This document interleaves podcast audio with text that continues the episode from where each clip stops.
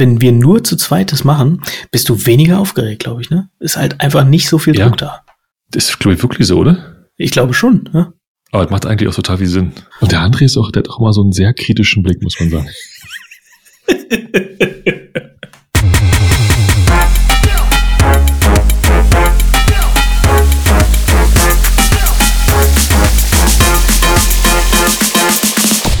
Hallo und willkommen zur 35. Ausgabe vom Humanize Podcast Fast Forward zum Thema ADR.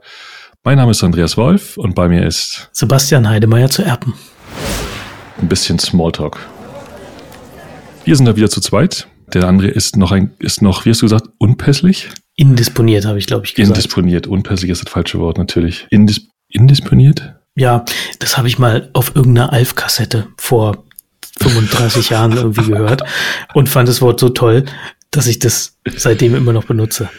Ich glaube, es Okay, ist der Bo ja nicht ganz passend, ehrlich gesagt, weil ich glaube, indisponiert ist ein bisschen persönlicher, ist eher, wenn man auf der Toilette hängt oder so.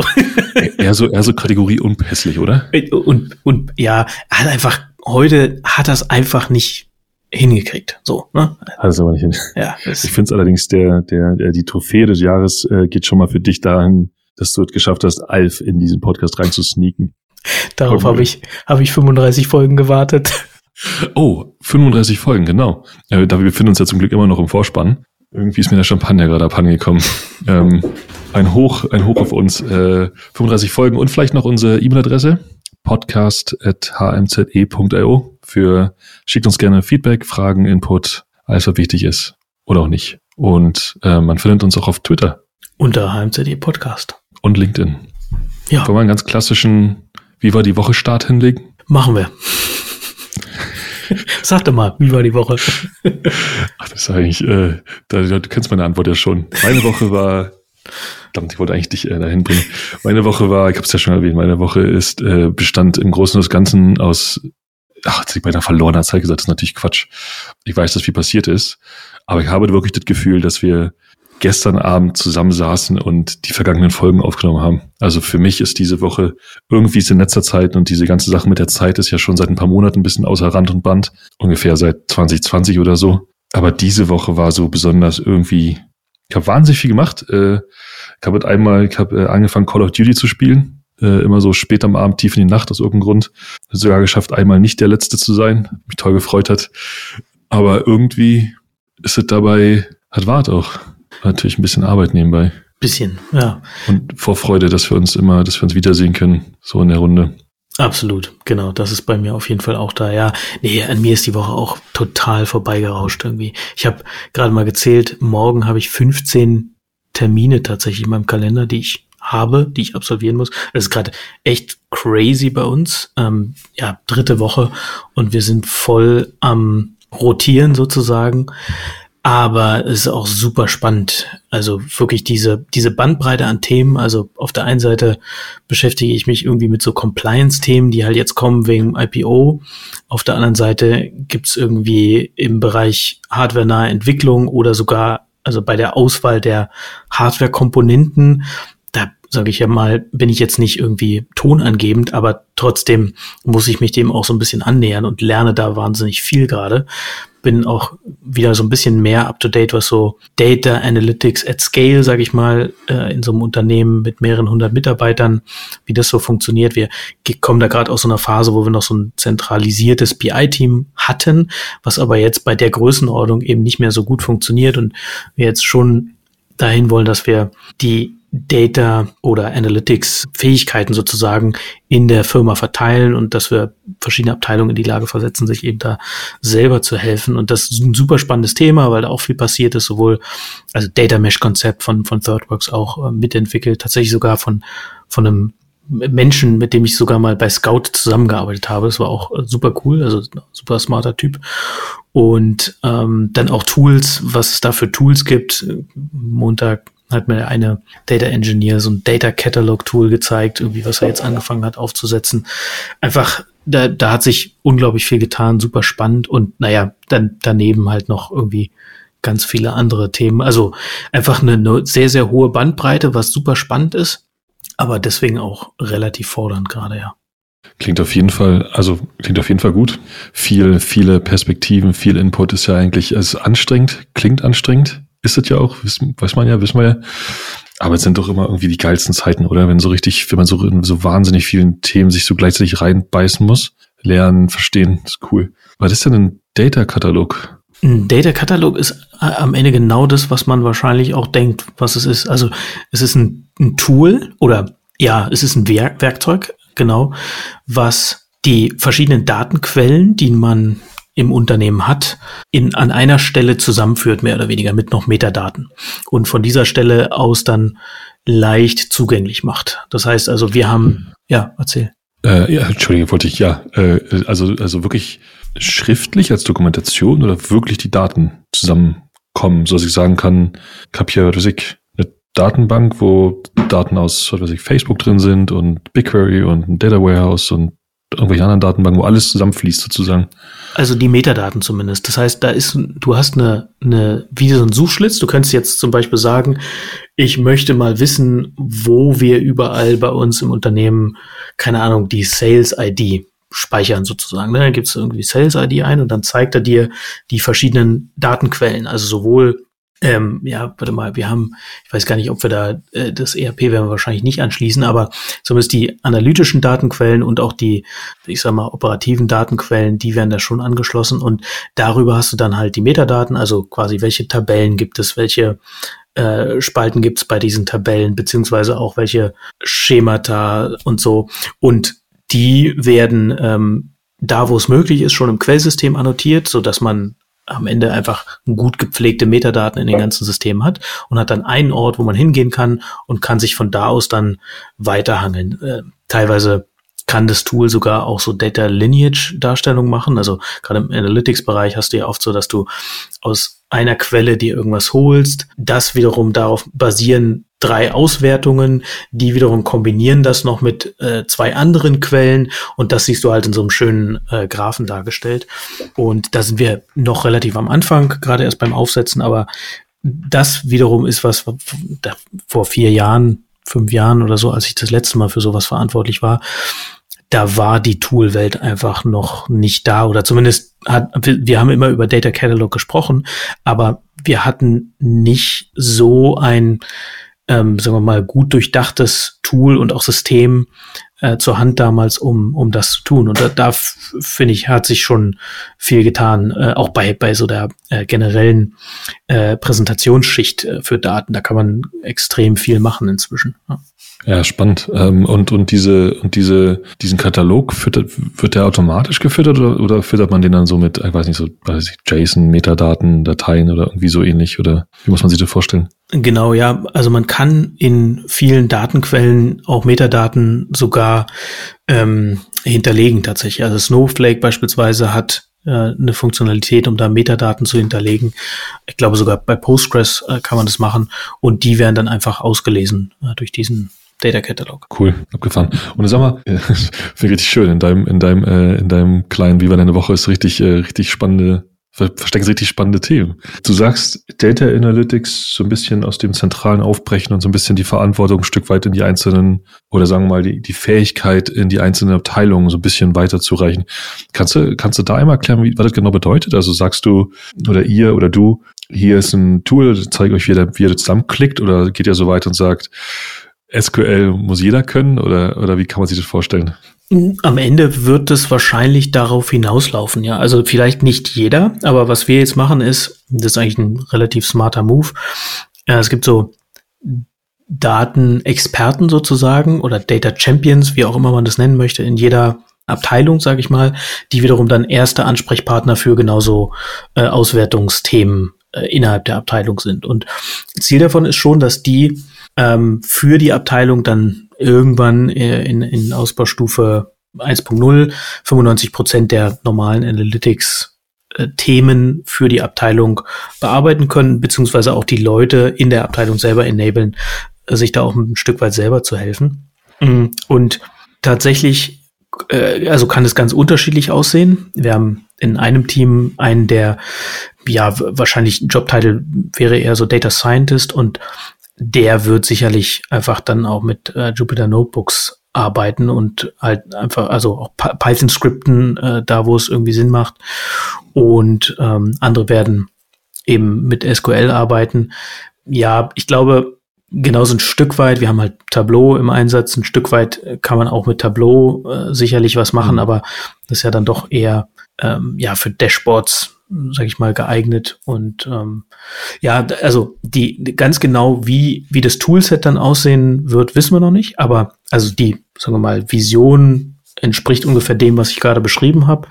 Und das zentrale Team wird primär mit den einzelnen Ansprechpartnern arbeiten, um die zu enablen, wiederum dann in mhm. ihren Abteilungen ähm, zu unterstützen. Finde ich einen sehr coolen Ansatz, auf jeden Fall. Zumal auch einfach höchst einfach die Geschwindigkeit, ja, mit der sich jedes einzelne Team im Prinzip bewegen kann.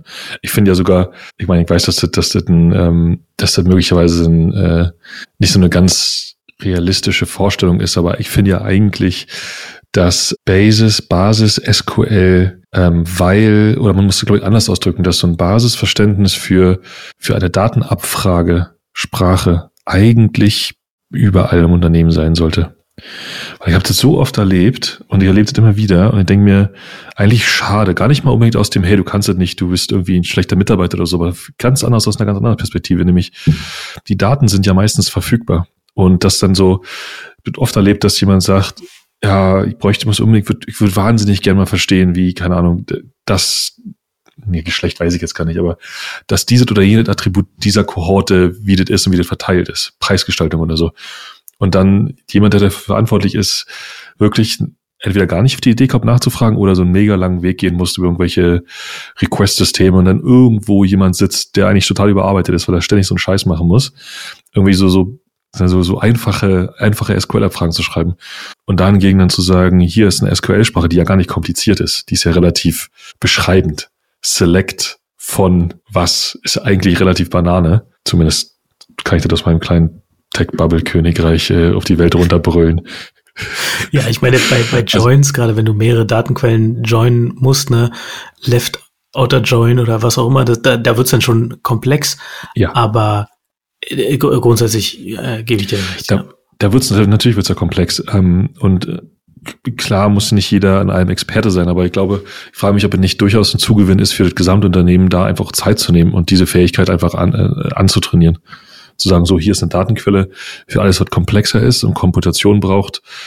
Ähm, und ich weiß nicht genau, da habe ich mir noch, noch in meinem eigenen Decken noch keine Lösung für gefunden. Ich weiß nicht, wo der Punkt ist, wo man sagt, nee, das kann ich nicht. Weil nee, das kann ich nicht bedeutet, dass man verstanden hat, um zu wissen, dass man nicht kann. Ähm, ist da so ein bisschen, da beißt sich so ein bisschen äh, die, die Katze in den Schwanz, ähm, falls man so sagt. Aber unabhängig davon ähm, finde ich es eigentlich total richtig und interessant, diese, diese, den Zugriff auf Daten im Prinzip zu vereinfachen und überall zu verteilen. Super cool. Ja, absolut, genau. Und das, also, wie du schon sagst, ne, du hast halt üblicherweise irgendwo so ein zentrales Team, die halt einen Backlog haben mit Themen. Das heißt, du kriegst deine Analyse, die wird da irgendwie eingekippt und dann drei Monate später kriegst du das Resultat, ne, was halt einfach also enorme Wartezeit äh, bedeutet und halt von jemandem gemacht wird, der sich mit der Materie äh, im Zweifel ja. gar nicht auseinanderkennt, äh, also auskennt, so, ne.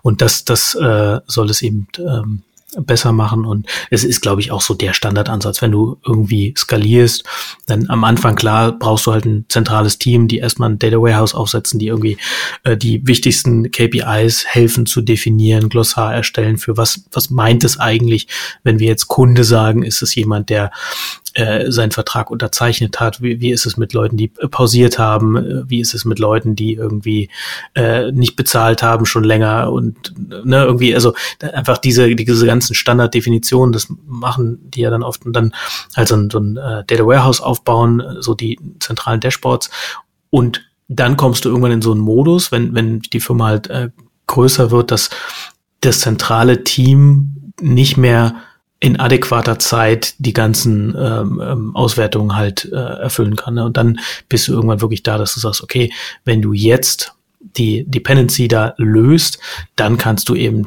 äh, Abteilungen befähigen, viel, viel schneller zu agieren, weil diese komplette Wartezeit, diese Handovers einfach komplett wegfallen und die mehr oder weniger für sich selber priorisieren können, was gerade wichtig ist für sie. Ja, ja besonders aus einer aus einer, aus einer Bottleneck-Theorie ähm, ist das ja schon, auch kann das ja auch schon relativ schnell zu einem relativ großen Problem werden. Gerade, äh, jetzt hätte ich beinahe gesagt, gerade heute, aber ähm, in einem Bereich, wo viel der Arbeit auch einfach daraus besteht, Daten zu haben oder Daten darzustellen oder Daten weiter zu verarbeiten. Und wenn dann, wenn dann äh, so ein Backlog zum zentralen Unternehmens-Bottleneck Word, Word wird, äh, dann, dann kann es schon, kann doch schnell sich irgendwann zu einem echten Problem entwickeln. Ja? Klar. Absolut. Ja, willkommen ja, cool. zu unserer Folge Data Analytics at Scale. Bisschen ausgeartet irgendwie, ne? Heute, heute definieren wir äh, unsere eigenen Daten im Katalog. Ja, oder How to Scale Data Analytics, irgendwie sowas. Ja. Auch ein spannendes Thema auf jeden Fall. Ja, haben wir ja jetzt schon eine, diesen, ne? Also hier heute, durch, heute zwei, zwei Folgen zum Preis von einer quasi. Ne? nee, nicht zum Preis von einer. Nicht? Doppelter Preis? Zum Preis von zwei. Ah, okay, gut.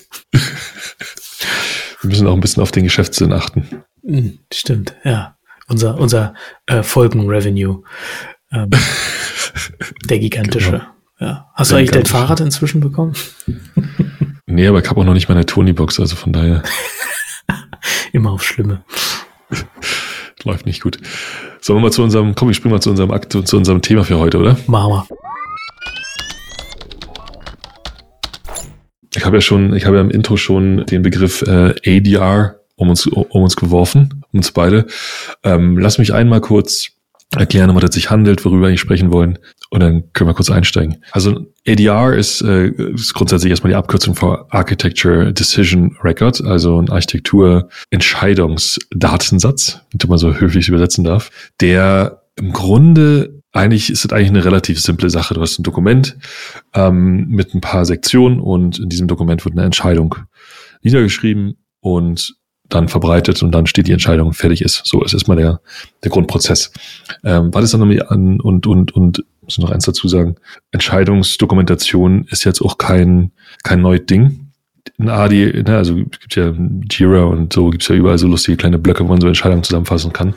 Ähm, interessant an dem ADR ist, dass, dass es ein paar Kerneigenschaften hat. Und einer davon ist, ähm, und das ist auch relativ, schon eine relativ zentralste Kerneigenschaft, dass man mit eine, eine, eine Entscheidung und in diesem Falle ADR bezieht sich auf Architektur erstmal, also Systemarchitektur, dass man dort Kontext und Konsequenz mit niederschreibt und dementsprechend also ein Dokument hat, was eine Entscheidung beschreibt und gleichzeitig den Kontext, in dem diese Entscheidung getroffen wurde oder getroffen werden soll, gerade eben, ähm, und deren Konsequenzen auf den Kontext äh, beschrieben werden. So dass man im Grunde zu jeder Zeit, wenn man zurückkommt zu diesem Dokument, sagen, was da eigentlich passiert, ähm, beide verstehen kann.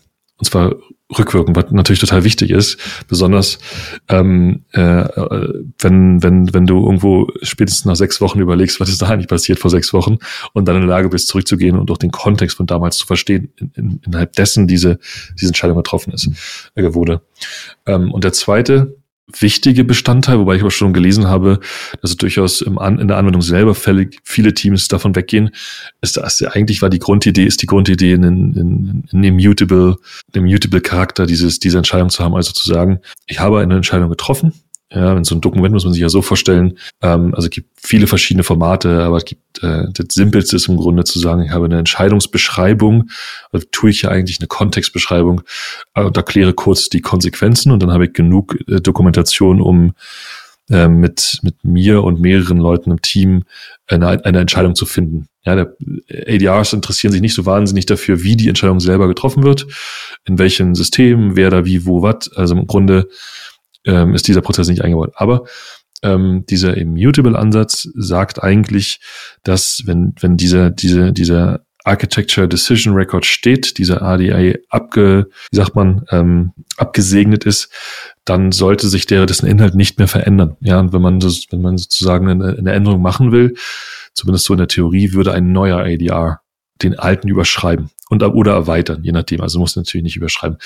Ähm, ich habe gelesen, dass in, der, dass in der Praxis viele oder dass in der Praxis einige Teams äh, diesen immutable Charakter weglassen und sagen, wir erweitern diesen diesen ADR die ganze Zeit und aktualisieren den und und packen unsere Learnings mit rein. Also beim Learning geht mit, äh, beim Erweitern, da habe ich Schwierigkeiten mit, weil ich das Gefühl habe, dass damals so die, die Grundidee sich so ein bisschen verliert, dass ich diesen fixen Punkt habe, der einen fixen Kontext und dessen Konsequenzen beschreibt, also Entscheidung innerhalb des Kontexts. Für mich klingt es natürlich so, als wenn ich aus natürlicher Sicht so, als wenn dieses Dokument wirklich immutable sein muss. Also heißt, nicht mehr überschreibbar ist. Existiert halt so ein bisschen. Ich habe da äh, in der Vorbereitung ein bisschen drüber gelesen und gedacht, für mich klingt so ein bisschen wie die, die, äh, die, die Billig-Variante von der Blockchain. Halt so mit, ne, so mit, man vertraut der Struktur, ohne dass irgend, das eine wirkliche, eine wirkliche, ähm, wie sagt man, ein wirkliches System, die die Konsistenz garantiert. Aber im Grunde ist es so. Ja, eine, Entscheidung, eine getroffene Entscheidung ist halt getroffen, Punkt.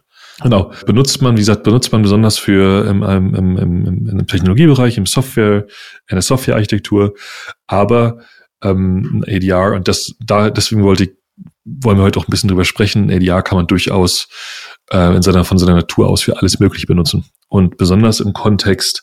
Wir haben jetzt bei uns angefangen, sie zu sie zu benutzen, ähm, besonders im Kontext von ähm, wenn ich eine wenn ich sie auf einer Plattform diskutiere oder eine Plattform habe, in der sie nicht nur abgelegt werden, äh, und zwar so, dass man sie auch auf einer Timeline sozusagen sehen kann, geht es ein gutes Beispiel.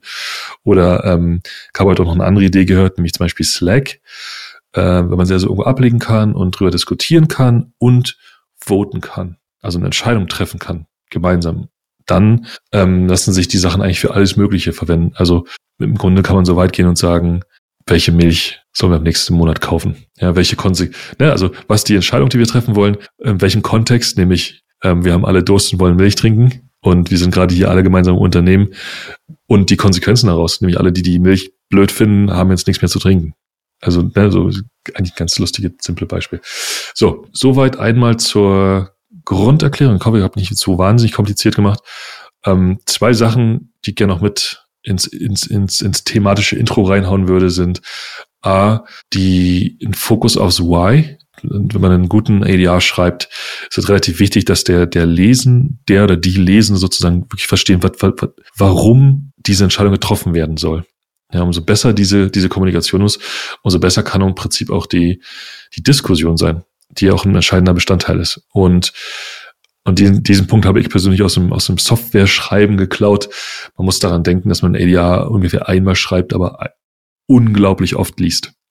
Das bedeutet, ähm, und so ist es beim Code ja auch, man solle sich, äh, ist am besten, sich wirklich Zeit zu nehmen.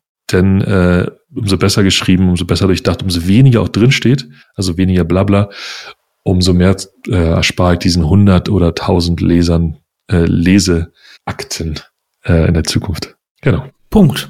Punkt. Alles gesagt. Folge Alles gesagt. fertig. Durch. Bewahrt.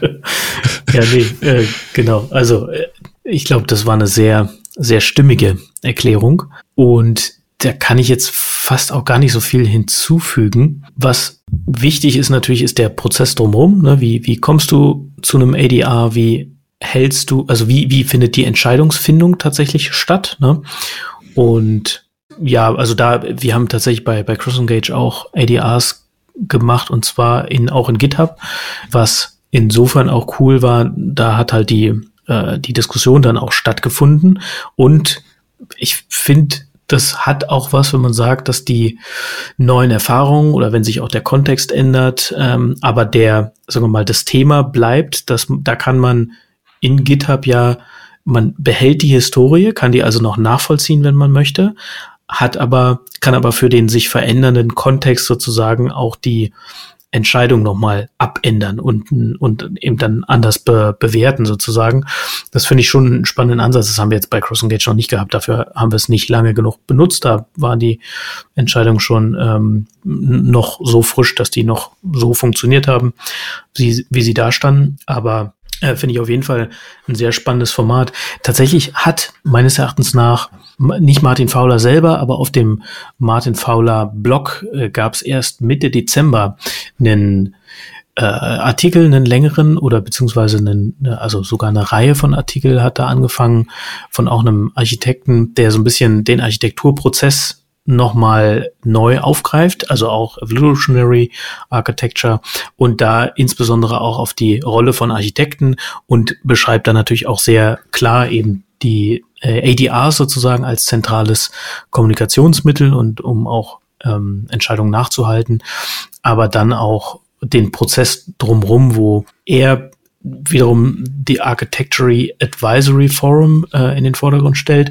Wenn ich es richtig verstanden habe, ich habe es jetzt auch nur nochmal äh, überflogen, äh, geht es darum, dass da eben Architekten sitzen regelmäßig sozusagen, die dann konsultiert werden können für sowas. Wir haben das bei CrossEngage tatsächlich eher interaktiv, also äh, nicht interaktiv, das ist ja auch interaktiv, aber wir haben es bei CrossEngage so äh, gespielt, dass wir, ja, ich glaube, wir haben es Architecture Board oder so genannt. Da sind halt mhm. die seniorsten Engineers gewesen, der Principal und alle, die in Interesse hatten sozusagen, sind da hingekommen und haben dann eben über bestimmte Themen gesprochen und die sind dann in so ein äh, ADR überführt worden oder halt manchmal auch da noch diskutiert worden, wenn, wenn die schon existierten. Auf jeden Fall ist, glaube ich, genau dieser Prozess, wie, wie komme ich dahin und wann ist so ein so eine Decision auch fertig sozusagen? Also wie komme ich da dazu, dass ich wirklich das irgendwie auch äh, zumache sozusagen, also nicht nur weiter auf, sondern irgendwie zumache und dann natürlich auch, dass man es auch, auch entsprechend lebt. Kommt natürlich auch noch dazu,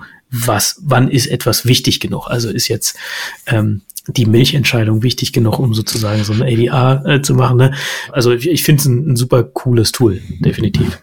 Du, ähm, ich sag mal, wenn du am nächsten Monat dastehst und deine, deine Cornflakes, ich habe nämlich die Tage, ich habe die Tage äh, Crunchy Nuts gekauft.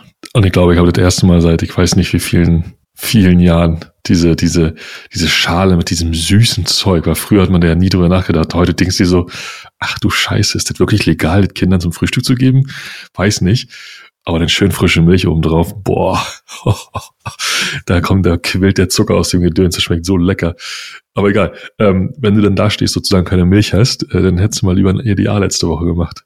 Ja, nee, ähm, finde ich total interessant. Ich habe es tatsächlich noch gar nicht, ähm, ich bin, ich begleite, mich, mich begleiten EDA schon eine ganze Weile, immer so ein bisschen, ich schwebe immer so ein bisschen rum und ich sehe, habe sie immer so gesehen als, jetzt wo wir drüber sprechen, fällt mir auf, dass ich es immer sehr, sehr einseitig betrachtet habe, nämlich als als Starter sozusagen für eine, für eine asynchrone Kommunikations- und Entscheidungsplattform. Ist überhaupt nicht in den Sinn gekommen bis, bis vor einer Sekunde, dass die auch ein Resultat einer, einer Gruppenarbeit sein könnten. Und natürlich können sie das. Dann bringst du dir im Grunde fertig diskutiert und fertig gewotet mit was auch immer du für ein System benutzt, um deine EDRs zu pflegen oder zu kategorisieren, dann kommen sie direkt rein und sind abgelegt, ne? Ich hab's. Ja, tatsächlich, also wir haben durchaus in GitHub auch äh, diskutiert. Also hm. Das, das war schon auch Diskussionsformat. Wir haben nur, sagen wir mal, äh, ich glaube, die Relevanz von so Themen, oder wir hatten halt so ein, so ein Board, wo wir versucht haben, die verschiedenen Themen, die in den einzelnen Teams gerade relevant sind, so ein bisschen hochzubabbeln und dann zu gucken, welche von denen sind ja nicht so für alle relevant gerade und welche sind die wichtigsten. Ne? Und da haben wir dann gesagt, okay, hier haben wir ein relevantes Thema, das sollten wir mal diskutieren. Hier starten wir mal so einen ADR-Prozess. Und der ist dann ja. tatsächlich, einer hat so einen Draft gemacht ähm, und dann sind halt alle äh, draufgegangen und haben diskutiert. Genau so, genau so ist der, okay, verstanden. Genau so meine ich, so habe ich es, äh, genau. Also ich finde sogar, dass beide, dass beide Prozesse gut funktionieren. Ich wollte nur weiter erklären, so, äh, wenn man mir jetzt gerade mir selber zuhöre und vielleicht auch jemand anders, muss man, da muss man sehen, dass ich jetzt ausschließlich aus so einer Entscheidungsvorlagen, Diskussionsperspektive bis jetzt betrachtet habe. Ich finde halt, jetzt hat im Vorfeld schon drüber gesprochen, ähm, jemand anders, ähm, und da ich fand den Vorschlag Slack dafür zu benutzen ganz interessant. Ähm, Slack Threads tatsächlich. Und ist erstaunlich naheliegend, also die Threads dazu benutzen, die Diskussion drüber zu führen und dann Reactions, um zu sagen, ja, nein, vielleicht. Ähm, wobei vielleicht natürlich nicht funktioniert. Aber ich finde diesen, was ich besonders interessant daran finde, und ich habe nachher, bevor wir heute äh, unsere Cover packen, noch eine, noch einen kleinen Outlook mitgebracht, noch eine kleine Idee, die ich nochmal besprechen wollte. Aber lass uns da nachher kurz zu kommen. Ähm, ich finde diesen, diese Transparenz, die die ADRs mitbringen, so interessant. Und deswegen ist also in den letzten Tagen dieses Thema wieder hochge hochgebabbelt, so ein bisschen. Wir sprechen viel über, wir haben letzte Woche gesprochen über Web 3 und, und äh, Web 3 und, und äh, Blockchain und welche Dinge man damit so tun könnte. Und von mir kommt immer wieder diese Idee hoch, oder was mich besonders interessiert, umso mehr ich da, darüber spreche, ist diese, ist diese, dieses System für diesen, diesen transparenten Prozess zu benutzen ich finde nach wie vor die Idee, wir haben nachher noch viel drüber, nachgedacht, diese Idee, dass behördliche Prozesse in einem Smart Contract abgebildet werden könnten, den jeder lesen kann, wenn er oder sie dann könnte, ähm, oder sich vorlesen lassen kann, geht ja auch. Total, also total interessant. Und daraus steht so ein bisschen, ich sehe diese ADRs und denke mir so, eine offene Entscheidungsfindung, zum Beispiel im GitHub und im Slack zu benutzen, also da ein Proposal reinzuschreiben, eine Idee, die ich habe, und sie dann offen zu diskutieren und dann am Ende auch zu einem Art, zu, einer, zu einem Voting zu stellen und zu sagen, je nachdem, welchen Prozess man benutzen will. Ähm, als Beispiel, Wir sind derzeit in meinem Unternehmen, wo ich den Namen noch nicht äh, sagen darf oder will, ähm, wir, wir arbeiten zu viert im Tech und wir sind natürlich entsprechend so klein, dass wir, dass wir äh, volle, volle Basisdemokratie benutzen. Und zwar, also alle müssen natürlich logischerweise zustimmen. Aber dass ich das sozusagen vorbereiten kann, ich kann das ausarbeiten, wenn ich Zeit habe, so viel Zeit haben, wie ich will, ähm, kann ich dorthin stimmen, wir können diskutieren. Und dann ist die Entscheidung aber auch getroffen und zwar an dem Punkt, wo der Merge-Button gedrückt wird im Git, also wo die, wo der Vorschlag ins Dokumentationsrepository springt, an dem Punkt ist diese Entscheidung gefallen. Und ich finde diesen Gedanken von wir kaspern halt in einem Meeting mal eben aus oder in einem Raum oder so und dann gehen alle raus mit, ja, ich glaube, wir haben alle das gleiche Verständnis zu, es gibt diesen fixen Punkt, wo eine Entscheidung, jetzt hätte ich beinahe gesagt, zementiert, aber so verfestigt wird. Total interessant. Und danach kannst du halt gehen und kannst sagen, okay, ich habe hier eine ADR Nummer 1, 2, 3 oder 485 und kann mich darauf auch beziehen. Und da der ja immutable ist, hat er immer die gleiche, hat er immer den gleichen Inhalt.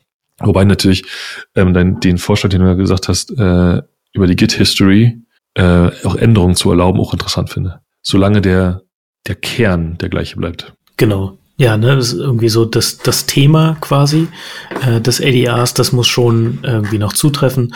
Und dann, finde ich, macht auch, ähm, also macht auch so, ein, so, ein, äh, so eine Veränderung Sinn. Ne? So ein bisschen ist es ja wie Gesetzestexte. Ne? Also du hast irgendwie äh, das Grundgesetz irgendwie und dann hast du irgendwie Spezialgesetze und was mich da auch immer nervt, ist, dass die, man hat halt immer den aktuellen Status sozusagen, der, der ist immer bekannt, den kann man immer einsehen, aber man kann nicht einsehen, wie es dazu gekommen ist. Ne? Also, und genau das ist halt das Charmante in dem Fall, dass man gerade, also relevant natürlich auch der Kontext ne, und die Konsequenzen, dass man so auch ein bisschen den, den Hintergrund, du hast das sehr schön gesagt, ne, das Why, dass man das erfassen kann. Das ist halt bei Gesetzen auch nicht immer ganz einfach, das zu verstehen, ne, warum warum es die gibt. Ähm, gibt ja, glaube ich, bei uns immer noch Gesetze irgendwie aus, aus der Nazi-Zeit oder so, wo dann ja der, der Hintergrund dann auch oder das Why nicht immer äh, ganz klar sozusagen und, und insbesondere dann auch dazu sehen, wie wie ist es denn dazu gekommen und die Diskussion da reingucken zu können, das äh, fände ich halt manchmal total spannend und das kann man halt bei ADRs in so einer, in so einem Diskussionslog mehr oder weniger im, im GitHub machen. Ja, schon geil. Ne? Ich glaube, ein gutes Beispiel übrigens für eine für ein Gesetz, das äh, bubbelte ja letztes Jahr, heute ist das Wort Bubble immer so sehr populär.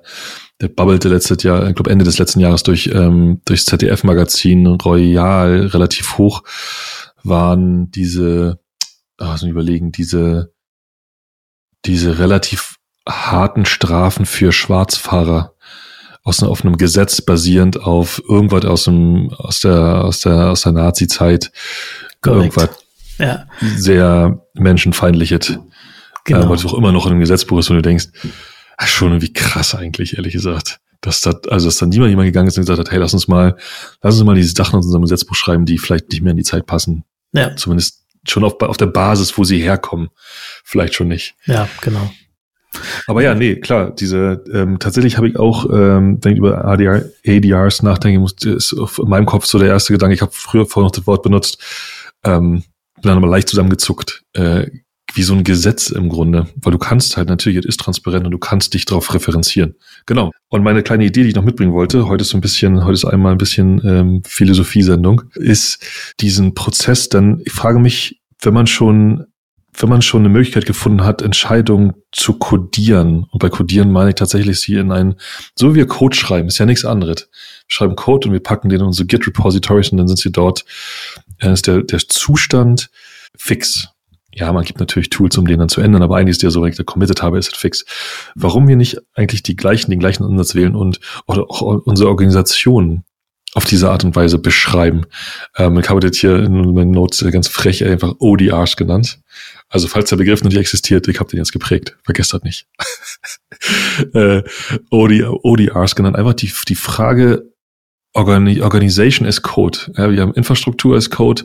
Warum nicht diesen, diese Gedanken noch ein Stückchen weiterspinnen und einfach die Gesamt, die, die Idee, wie meine Organisation funktioniert, in, in, in diese Dokumente zu packen. Und ich finde, ADRs sind, sind ein interessanter Ansatz dafür, in, in, in diese Dokumente packen, sie diskutieren, drauf bestimmen, also agreeen, reinpacken, fertig. Und dann bist du nämlich tatsächlich relativ dicht bei einem Gesetzbuch mhm. ähm, oder bei als, als Regelwerk für, für demokratische Prozesse. Und ja, jetzt kann man natürlich argumentieren, Unternehmen ist keine Demokratie. Da kann man eigentlich so relativ schnell dagegenhalten, in, in, in, zumindest in sehr stark Knowledge Work basierten Unter, äh, Unternehmensstrukturen ähm, ist der autokratische Ansatz aber auch nicht relativ funktionabel. Weil einfach genug Leute geben, die sagen, da habe ich keinen Bock drauf äh, mir alles, dass hier alles vorgekaut würde, gehe irgendwo hin, wo meine Meinung erzählt. Und Meinung zählen heißt halt, dass ich mich einbringen kann. Und dementsprechend funktioniert es halt auch. Ähm, und ja, meine Idee sind also, äh, ist also Organization as Code, ähm, die Prozesse, die man hat, die Ideen zu kodifizieren und dann auch und ganz besondere die Weiterentwicklung davon in diese, in diesem Muster zu betreiben, zu sagen, hey, wir haben da, sagen wir mal, ODR Run, der irgendwie beschreibt, wie wir Urlaub machen oder wie wir arbeiten, zum Beispiel Kernarbeitszeiten. Und wir, besetzen, wir ersetzen ODR 1 durch ODR 2, der sagt, okay, Kernarbeitszeiten fallen weg aus diesen und diesen Gründen innerhalb, und das ist ja immer wichtig, Kontext und Konsequenz, muss ja alles zusammenpassen. Und in, heute, in diesem Kontext ist aus heutiger Sicht mit den Konsequenzen treffen wir folgende Entscheidung. Und ich finde total interessant, so zu tun, damit zu sagen zu können, kommunizieren zu können, dass der erste ODR sozusagen weg ist. Und du hast einfach in, wie du schon gesagt hast, ein, ein, ein, ein, Regelbuch mit einer Timeline, das völlig transparent ist und jeder kapiert's. Ja, und es gibt diese, diese Ambivalenzen verlieren sich. Was sagst du?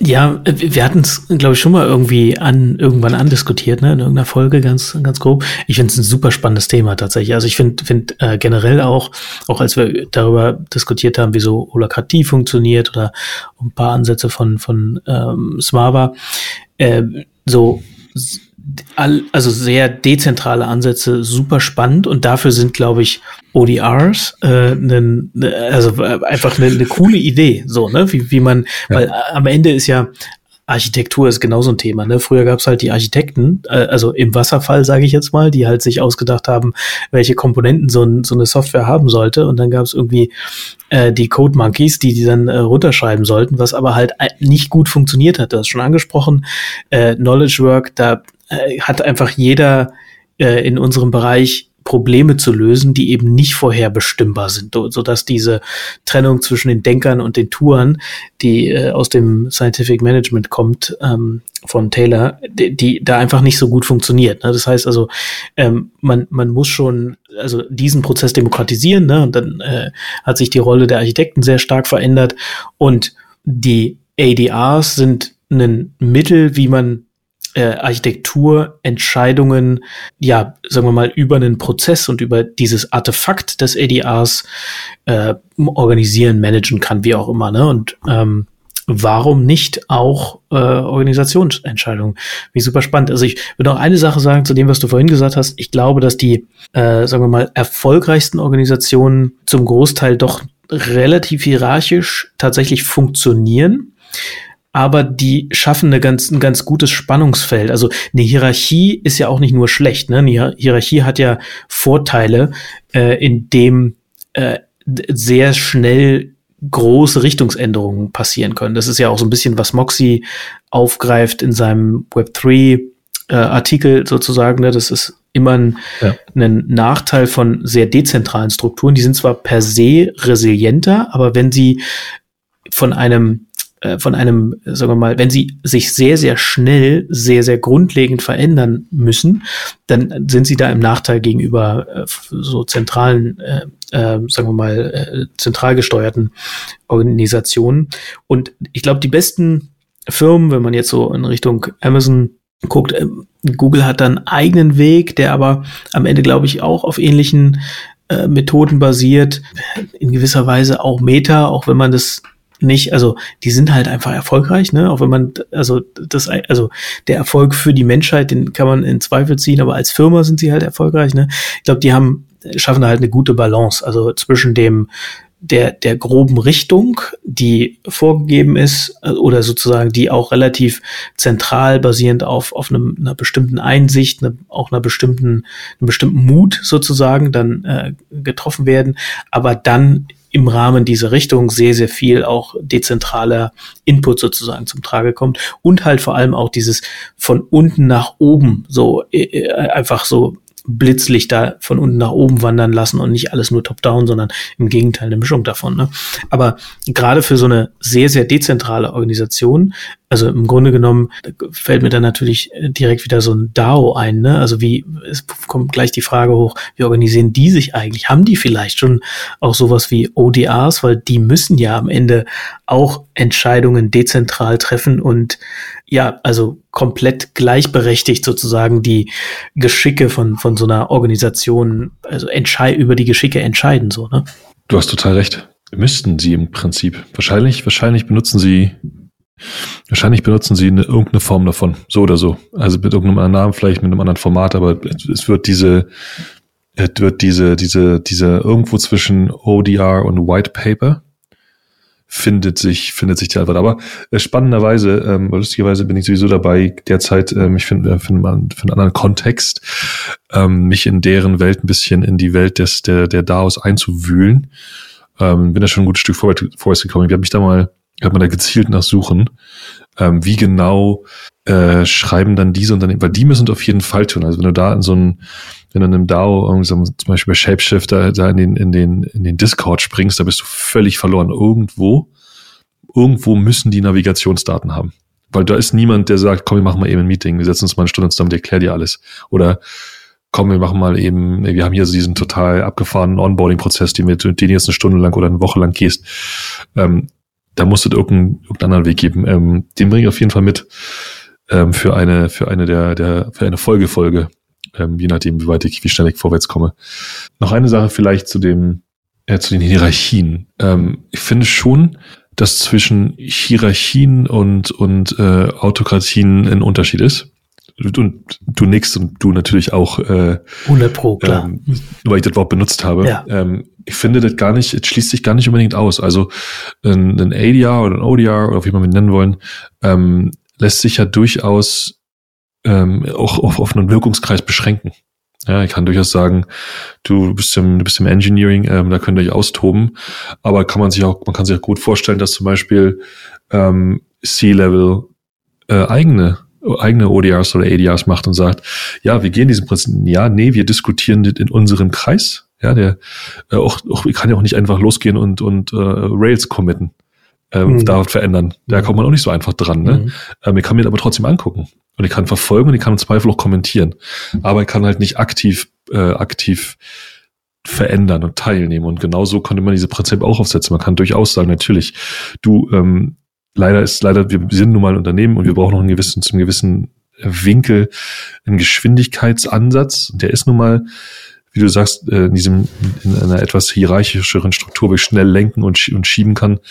Ähm, und in dem Ansatz nehme ich mir das Recht raus, äh, dass wir in einer kleineren Gruppe die Unternehmensgeschicke sozusagen, die großen Strategieentscheidungen ähm, diskutieren. Aber wie gesagt, ich finde, noch eine ganz große Entscheidung, wenn sie gut ist, lässt sich in zwei, drei bis fünf Sätze niederschreiben. Ja? Also die sehen am Ende sehen die Sachen alle gleich aus. Nur dass er halt möglicherweise anderen, anderen Impact hat. Und ich glaube, da kann man schon unterscheiden. Auf jeden Fall. Ja. Sollte man wahrscheinlich sogar. Ja. Finde ich ähm, absolut valide. Ja, stimme ich dir hundertprozentig zu. Ja, Plop. cool. genau. Ich fand, das war ein schöner, ein schöner Plop-Punkt. Ja, fand ich auch, genau. Ich habe eine Idee. Ja, schieß los. Soll eben äh, Live-Auto dazu machen? Das ist sehr cool, ja. Let's do it. Ja, machen, wir, äh, machen wir das doch eben noch mit. Das war schon wieder mit der 35. Ausgabe vom Humanize Podcast. Wenn ihr uns eine Nachricht hinterlassen wollt, schreibt uns gerne Mail an podcast.hmze.io oder findet uns bei Twitter unter HMZE Podcast. Und wenn ihr Feedback hinterlassen wollt, äh, gerne äh, ein paar Sterne auf eurer Lieblings-Podcast-Plattform. Oder Sebastian? Ganz genau. Gerne fünf. Gerne fünf. Fünf ist unsere, unsere Lieblingszahl. Viele Fünfen. Tschüss. Tschüss. Tschüss. Macht's gut. Habt eine gute Woche. Bis zum nächsten Mal. Bye bye.